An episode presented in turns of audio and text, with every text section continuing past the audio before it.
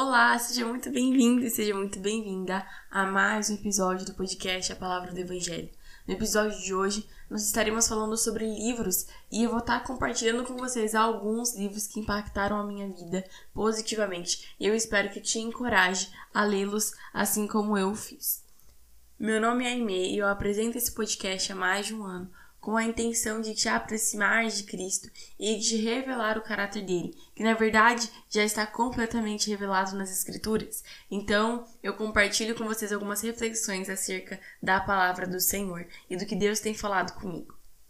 E o episódio de hoje se chama Livros que me edificaram, que livros que edificaram a minha vida, na parte 3. Eu fiz a parte 1 e 2 desse, desse episódio no ano passado, ano de 2022. Se você quiser é, procurar aí é livros que edificaram minha vida. Então, eu espero que você goste do conteúdo que eu vou compartilhar aqui com vocês. O primeiro livro, ele se chama Cartas de um Diabo a seu aprendiz e ele foi escrito pelo C.S. Lewis.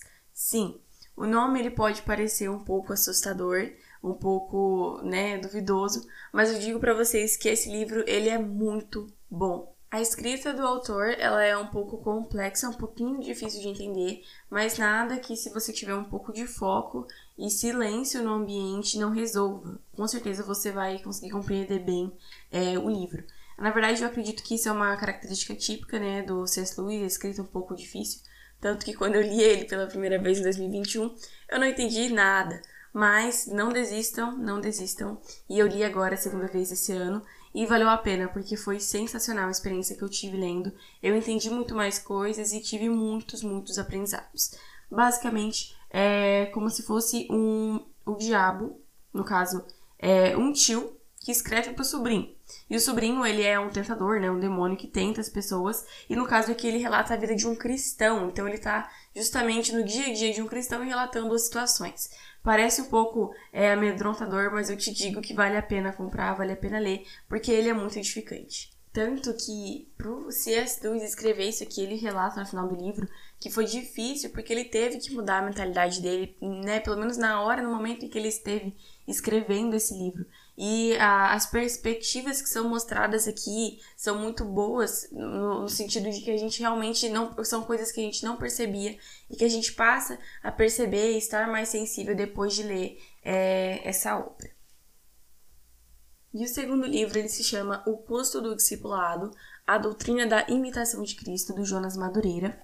É, foi a primeira vez que eu li esse autor. Confesso para vocês que foi muito diferente do que eu pensei que seria, porque ele é muito técnico. Ele, ele explica bem, utilizando filósofos, não apenas as citações bíblicas. Tanto que algo que eu senti falta foi muito mais citações. Para mim, ele podia ter aprofundado muito mais, é, usado muito mais versículos bíblicos. Não que o livro não seja bom, não que ele não seja bíblico, ele é, mas eu acredito que ele poderia ter citado mais é, versículos. Enfim, comparado ao C.S. Lewis, ele é bem mais atual, porque ele foi escrito né, em 2019 e o C.S. Lewis foi escrito em acho que 1800, então é, é, bem, bem contrastante, mas o custo do discipulado ele vai tratar disso.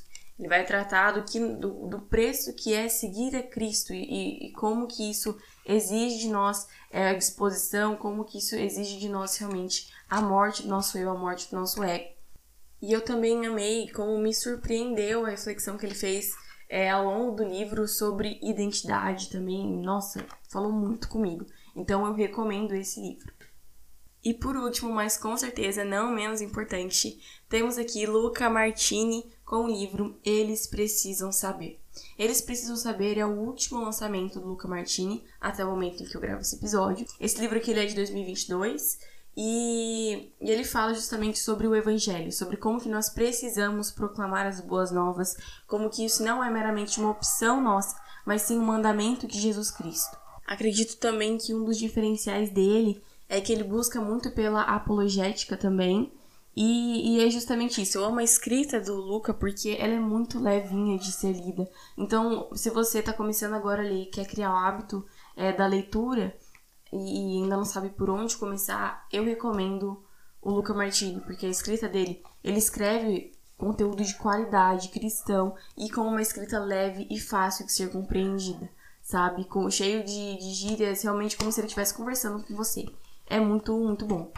Então, é, eu vou até ler uma frase para vocês é, que tá escrito no livro que me marcou bastante. Ele tá escrito na, na primeira orelha do livro e diz assim: abre aspas.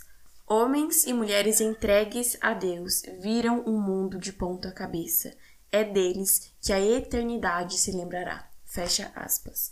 Então, gente, é incrível. Eu recomendo a leitura desses três livros. E se você deseja é, ter mais recomendações, eu te incentivo a escutar os outros dois episódios que eu já fiz sobre isso.